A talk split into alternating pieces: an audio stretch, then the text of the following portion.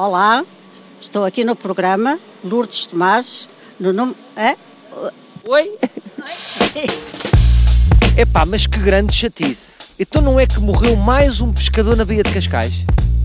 É que já começa a ser uma tradição. E tal como muitas tradições que ainda existem hoje em dia, é uma tradição estúpida. Vá lá. Porque assim, será que vale a mesma pena arriscar a vida para apanhar um peixinho? Só para dizer, ora, devias ter visto o que eu apanhei.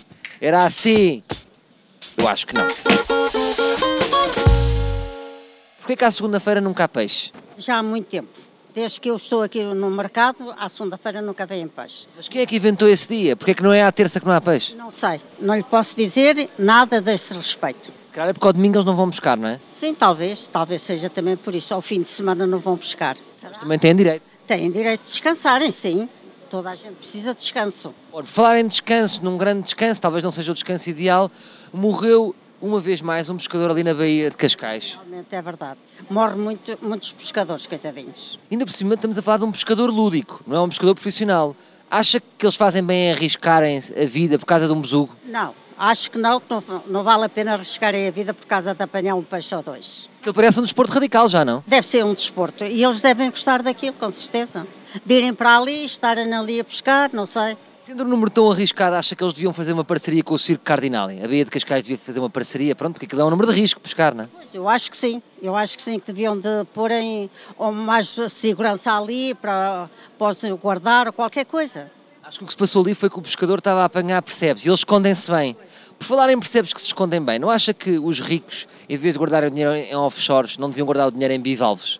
Isso agora é que eu não sei, não lhe sei responder a isso. Fica a ideia, não é? Pois, pois, sim, talvez. Mas onde é que guarda o seu dinheiro? O meu dinheiro é, também não- é pouco, não dá para guardar, mas o que tenho, está, alguma coisa está no banco. Ah, guarda no banco, não é daquelas pessoas antigas que guarda debaixo da cama ou em telhas. Não, pronto, gosto de ter dois ou três em casa, não é? Para uma aflição.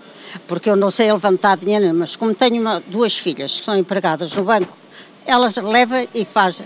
E tratam de tudo e desviam 10% para elas. Eu não faço nada. Olha, acha, sabe aquela frase de dica-te à pesca? Que é uma frase um bocado ofensiva quando uma pessoa não percebe nada. Hoje em dia, com estas mortes todas, se nós, por exemplo, disséssemos ao José Sócrates, dica-te à pesca, te percebes?